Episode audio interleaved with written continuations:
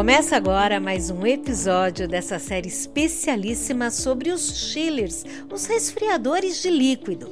O nosso convidado de hoje representa aqui uma empresa fabricante de válvulas e de outros componentes que tem atuação de importância também no segmento dos chillers e dos sistemas de água gelada, impactando em desempenho e eficiência energética.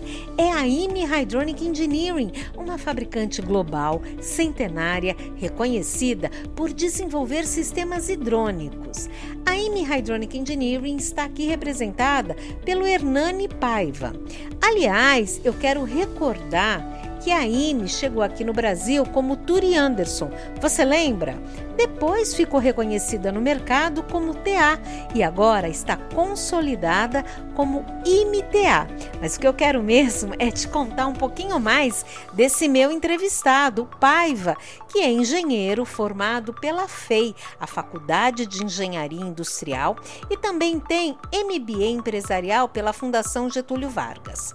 A sua experiência profissional consiste nas áreas técnica e comercial, muito como diretor e gerente de empresas como a IBM, Sigmaterm, Smart SLG, Laboratório Biosintética, Metacom e atualmente, como eu já disse, ele é diretor-geral para América Latina, excluindo o México, da IMTA. Quer saber mais sobre sistemas hidrônicos, sobre o impacto deles nos sistemas de água gelada? Então fique com a gente. É agora no podcast Mundo do Ar e da Refrigeração.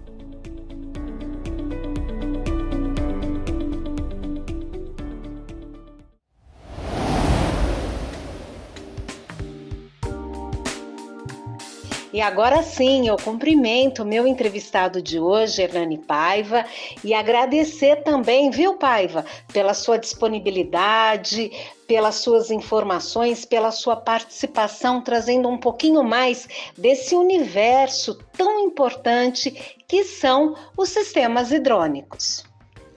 Oi, Cris, muito obrigado pelo convite. Fico muito feliz em poder é, tentar mostrar um pouco dos meus conhecimentos em sistemas hidrônicos no nosso podcast.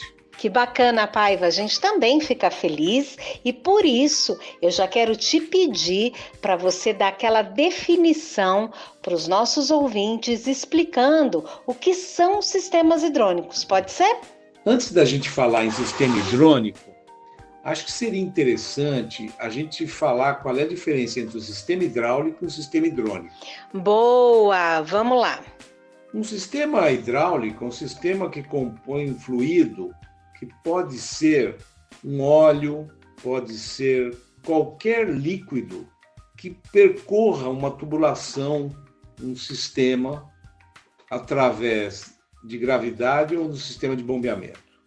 Então é um líquido. Um sistema hidráulico, o sistema pode ser um óleo. Normalmente a gente vê um sistema hidráulico composto por óleo, um fluido óleo. Um sistema hidrônico, o fluido é a água.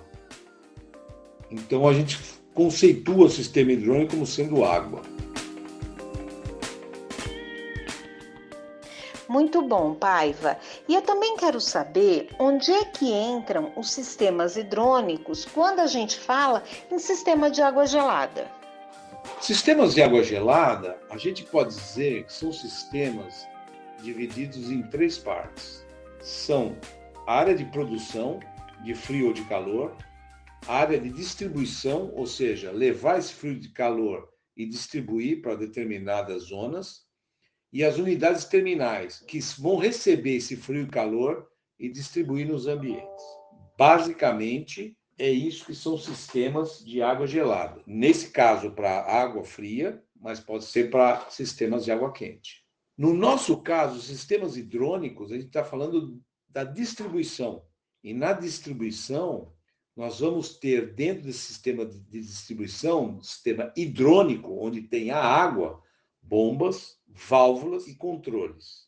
Válvulas de corte, que são válvulas de abre e fecha, válvulas de regulagem, que são válvulas de balanceamento ou válvulas globo, e vamos ter as válvulas de controle, que pode ser proporcional ou válvulas tudo ou nada. abre e não fecha. E vão ser tudo isso controlado através de sistemas de automação. Isso são sistemas de água gelada. Os chillers, eles vão estar na parte de produção de frio, nesse caso.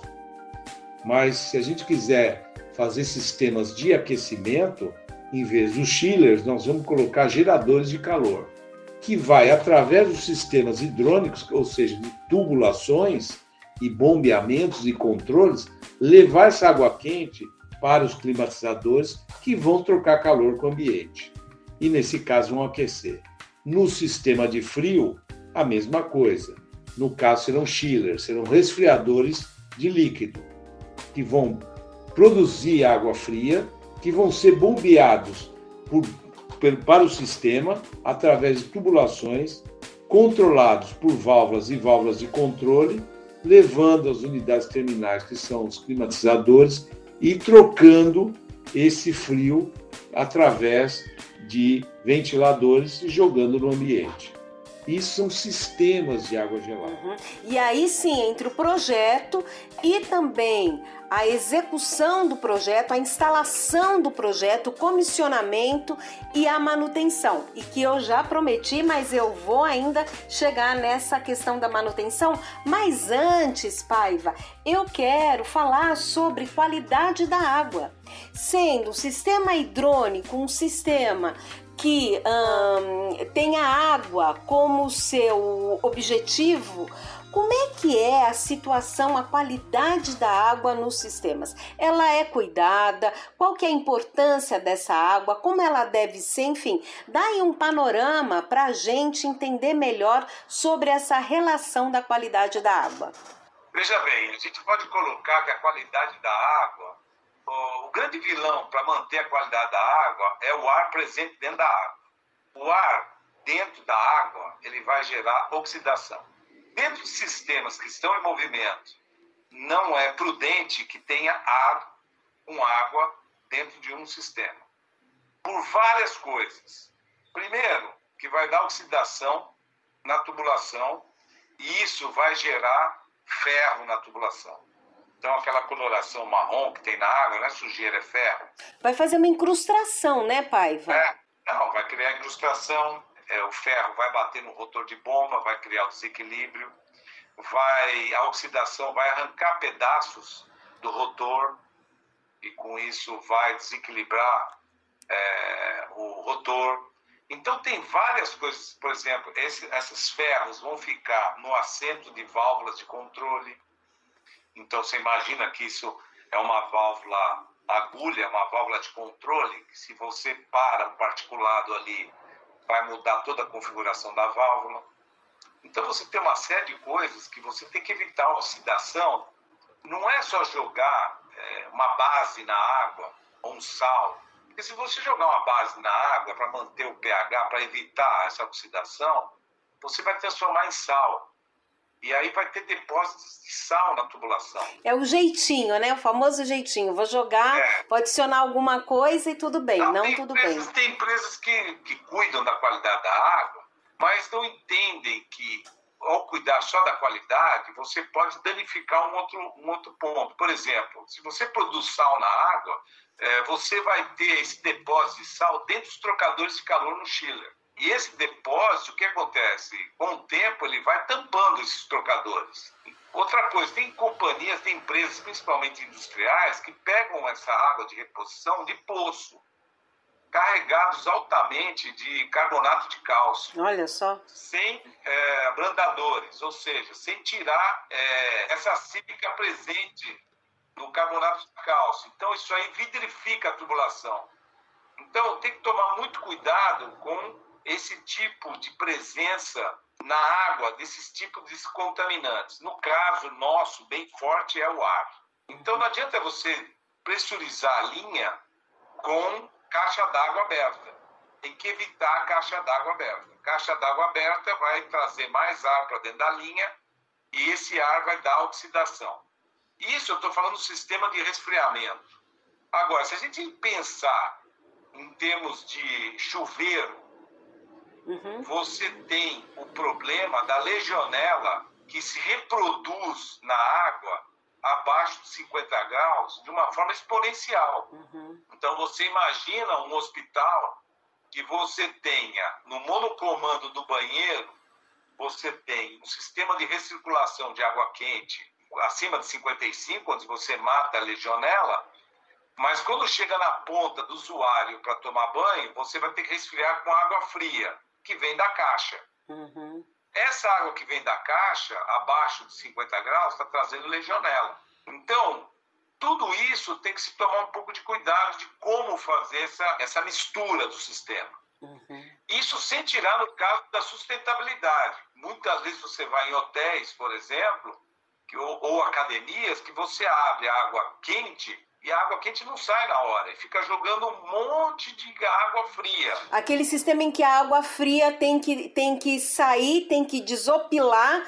para vir a água quente.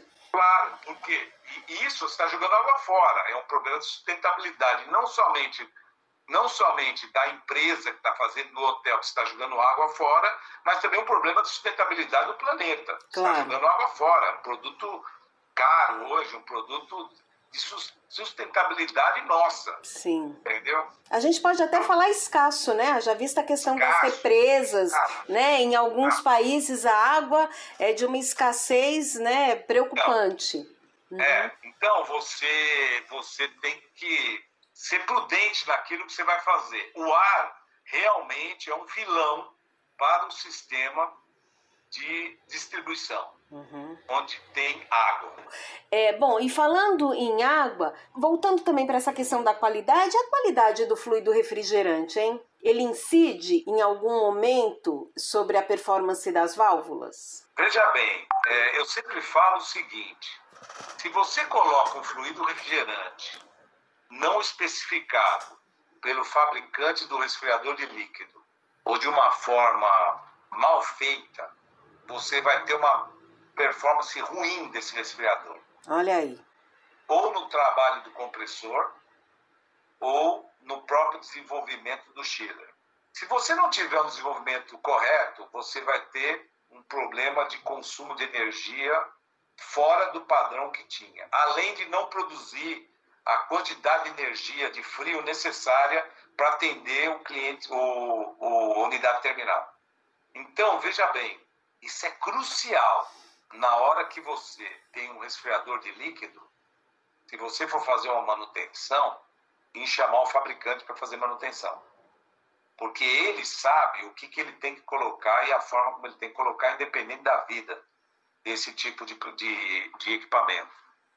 Então tem que se tomar muito cuidado, porque um equipamento que está fora da condição de trabalho compromete toda a, a, vamos dizer assim, os, as solicitações, as necessidades do projeto. E não é distribuição e nem a unidade terminal que vai resolver isso. Claro que não, né? Isso também tem muito a ver com a questão da mão de obra, né? De quem opera o sistema. Às vezes, o que eu, eu vejo muito por aí é essa falta de qualificação, de entendimento, ou às vezes até uma questão de custo. pessoa não... Isso é um erro Olha aí. do cliente final. Aí começa também um outro ponto.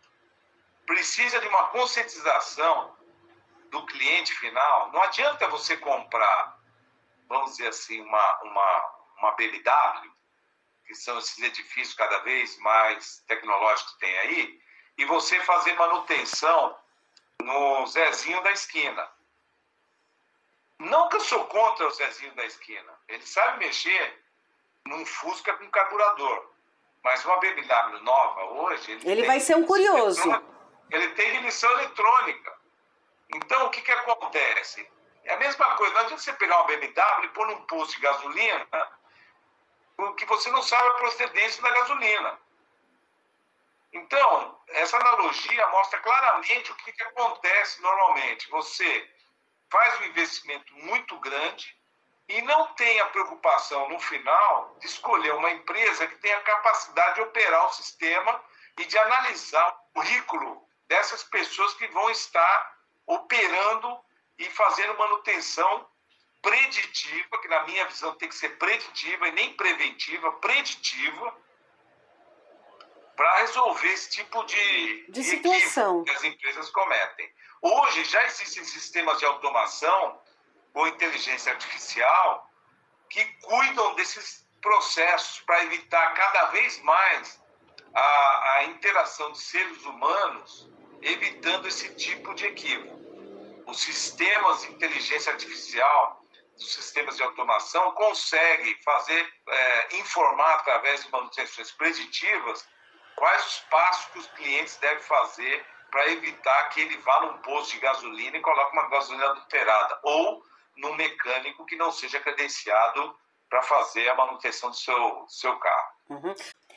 Bom, Paiva, e aí você está mencionando essa questão do ar, que acaba sendo um vilão. Como é que faz a retirada dele? O sistema hidrônico tem alguma participação, tem alguma forma de fazer a retirada desse ar do sistema, Paiva? Hoje já existe tecnologia muito avançada em relação a isso. Nós temos dois, dois processos. O primeiro processo é garantir que não entre ar na linha. Para isso, nós precisamos evitar o carregamento de ar através da água.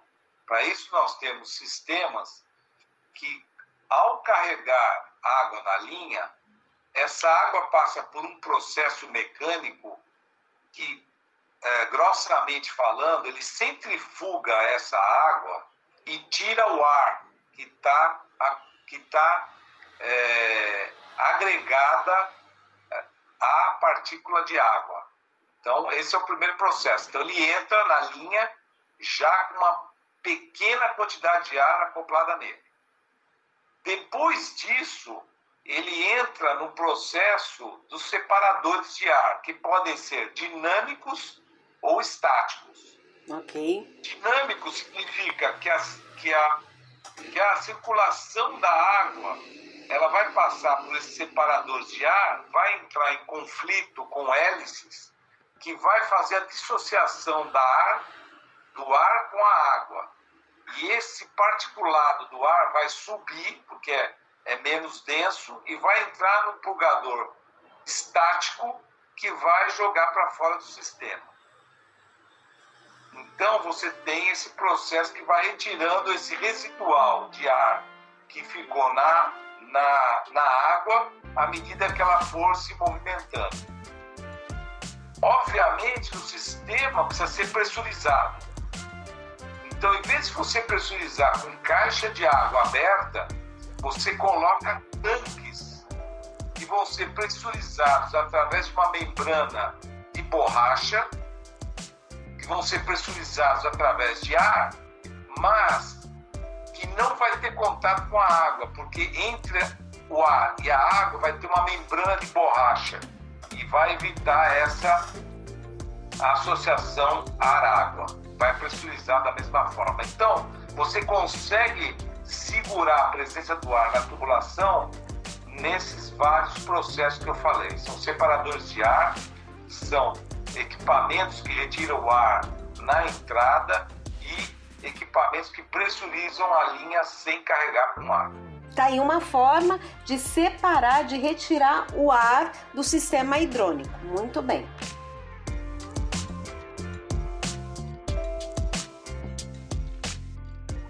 Por falar em manutenção, como é que se dá manutenção nos sistemas hidrônicos, hein, Paiva? Aí é que tá. Primeiro, sistema hidrônico, ninguém vê o que está passando lá dentro. Essa é uma realidade, todo. Mundo, ah. Todo mundo se preocupa com os resfriadores, com os climatizadores sistema de automação. E ninguém nem olha para o sistema de distribuição. Ora, você tem um fluido andando dentro de uma tubulação você tem uma bomba que está em funcionamento. Não adianta ficar preocupado em pintar a tubulação ou pintar a bomba. É importante? É importante para você dar uma estética na sua central de casa e máquina.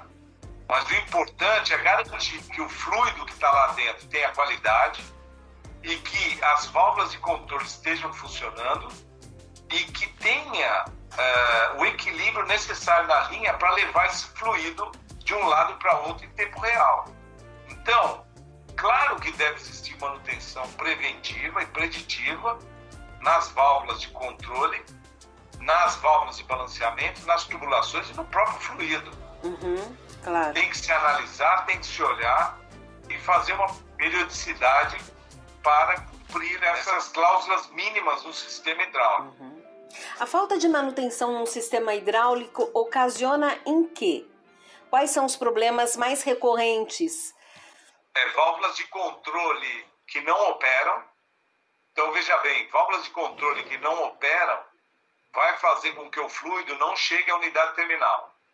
E pior, aumenta a pressão da linha, fazendo com que o sensor comunique ao variador de frequência a diminuição da rotação de bombeamento.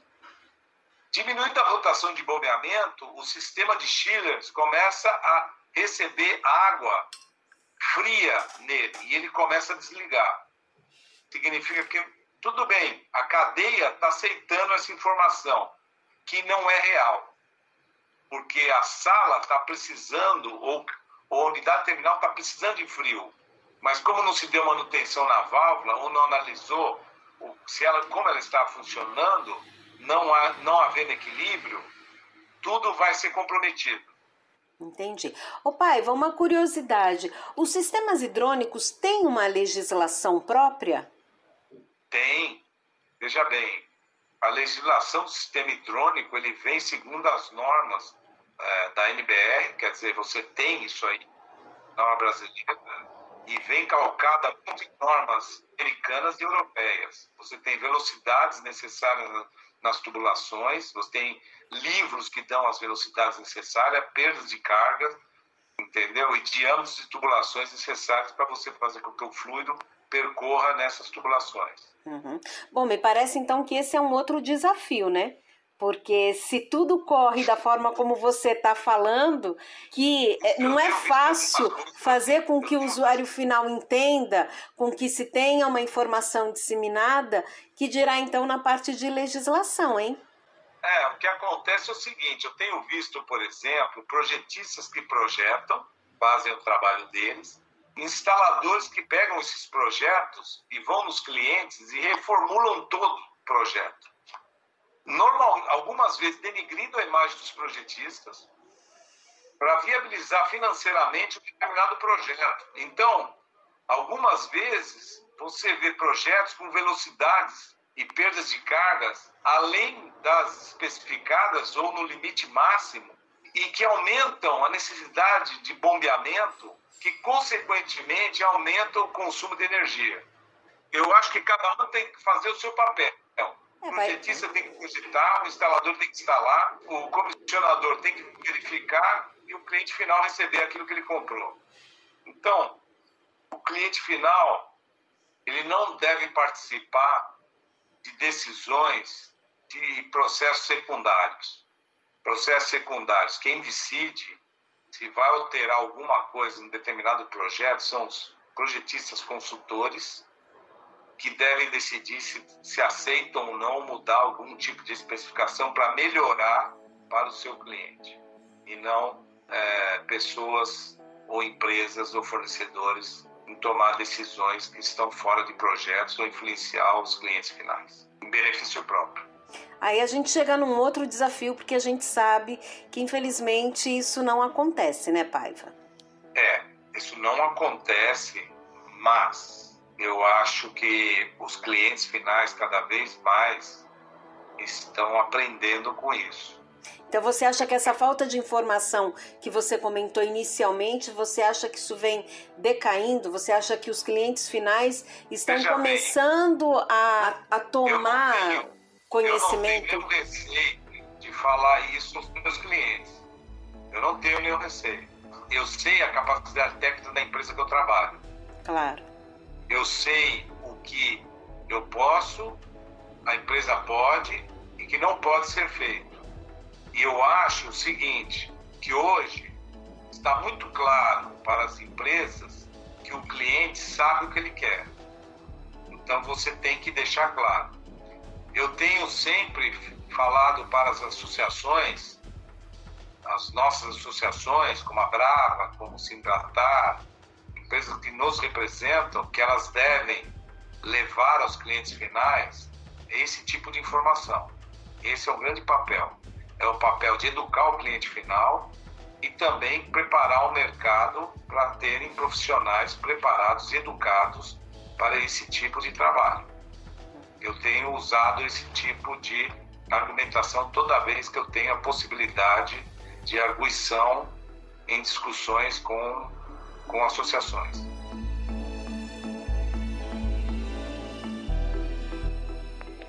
É isso aí. Bem, Paiva, agora eu quero perguntar sobre as válvulas utilizadas para sistemas de aquecimento. São as mesmas, são equivalentes ou ainda são diferentes das válvulas requisitadas para os sistemas de ar-condicionado, né, de climatização? Elas podem ser as mesmas, mas tem outras válvulas que agregam é, para sistemas de aquecimento mais coisas. Por uhum. exemplo, você tem válvulas em aquecimento de chuveiros que você, para equilibrar o sistema de água quente com água fria, você tem válvula equilibradora de temperatura e de pressão. Proposital, temperatura para evitar que o usuário se queime no banho e de pressão para ele ficar evitando o problema de ficar mexendo, abrindo, tentando equilibrar no monocomando, que é aquele é uma válvula que fica regulando uma única válvula no chuveiro. Uhum. Normalmente a gente vê isso em muitos hotéis. Você tem válvulas, por exemplo, de aquecimento para sistemas de recirculação para a parte de hotelaria e hospitais, de sistemas de água quente, que setam a temperatura de um determinado andar que você quer manter uma temperatura, por exemplo, de 55 graus na recirculação. São válvulas de equilíbrio termostáticos okay. e não válvulas de equilíbrio por vazão. Você tem válvulas, outro exemplo de válvulas, válvulas de quatro vias, que são válvulas que aceitam temperaturas de saída diferenciada. Você pode ter uma temperatura de saída de 60 graus, que vai alimentar os andares de um hospital ou de um hotel, e ao mesmo tempo sai temperaturas acima de 70 graus para utilizar em lavanderia ou em restaurantes. Então, você tem uma gama de válvulas mecânicas adequadas para esse tipo de coisa no sistema de aquecimento. Então, você, além de usar essas do frio, você tem essas de sistemas de aquecimento. Que elas formam, então, um combo, vamos chamar assim? É isso aí. Elas formam um combo para atender essa especificidade do aquecimento. Sim. É isso? Então, muito pouco utilizado no Brasil, tá? Pouco utilizada no Brasil. Muito pouco utilizado. Eu vejo muito pouco. Aliás, eu vejo muito pouco projetista em sistemas de aquecimento por água no Brasil. Normalmente, quem faz isso são os instaladores, esses processos aí.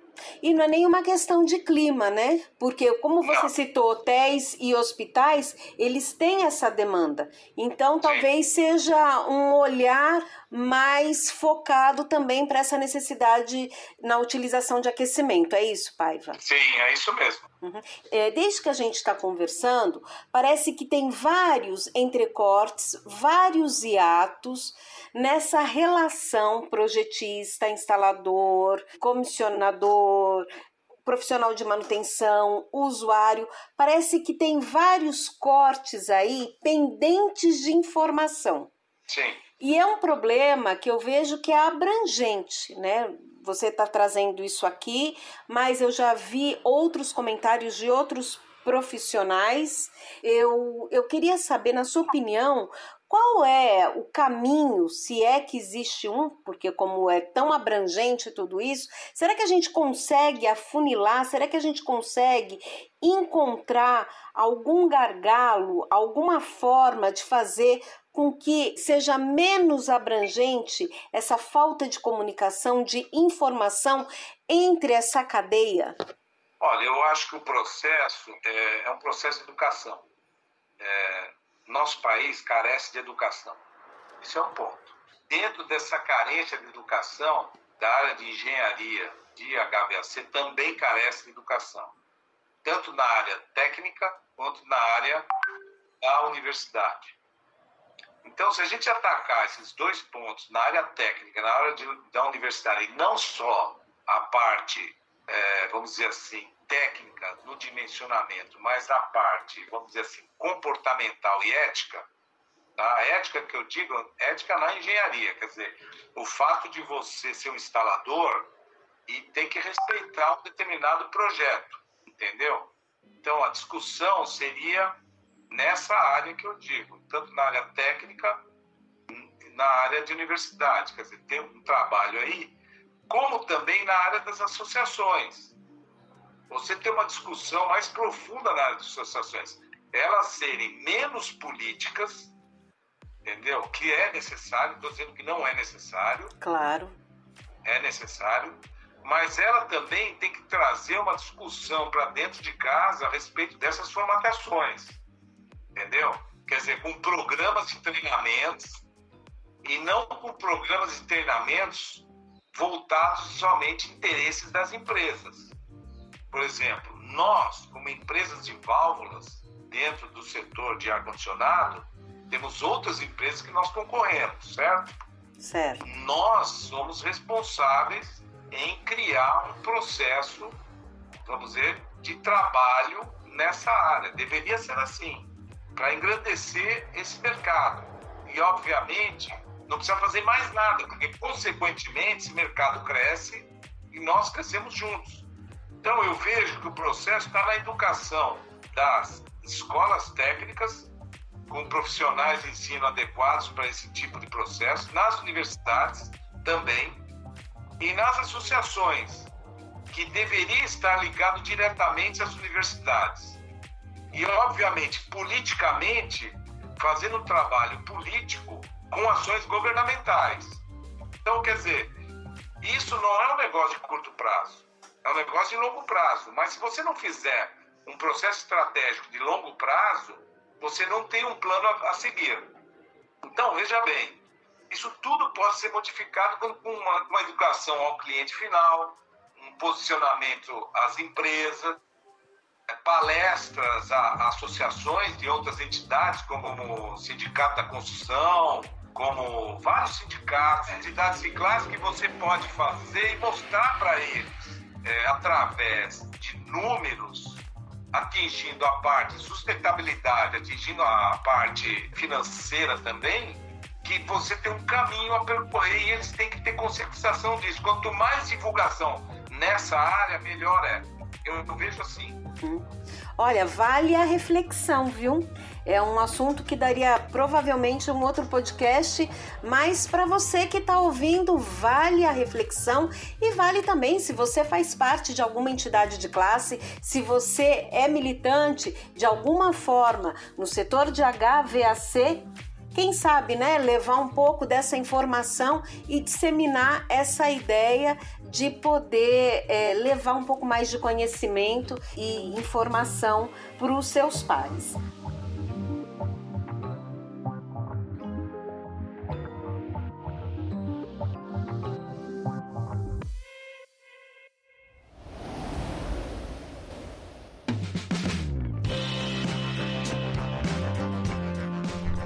O objetivo inicial era falar sobre o sistema hidrônico numa CAG, mas um assunto leva a outro e aqui informação nunca é demais. Olha só quantos pontos importantes o Paiva nos trouxe. Você também gostou? Tá curtindo? Então eu vou te contar que a segunda parte desta entrevista já está disponível.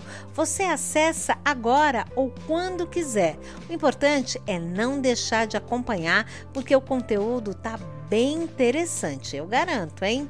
Quero também agradecer aqui ao meu entrevistado de hoje, Hernani Paiva, da IMI Hydronic Engineering. Obrigada, viu, Paiva? E também ao meu parceiro de sempre, Leonardo, da Lorde Labs. Quero lembrar que o segundo episódio já está disponível, você acessa agora. Eu sou Cristiane de Rienzo, agradeço demais pela sua companhia. Um abraço e até já!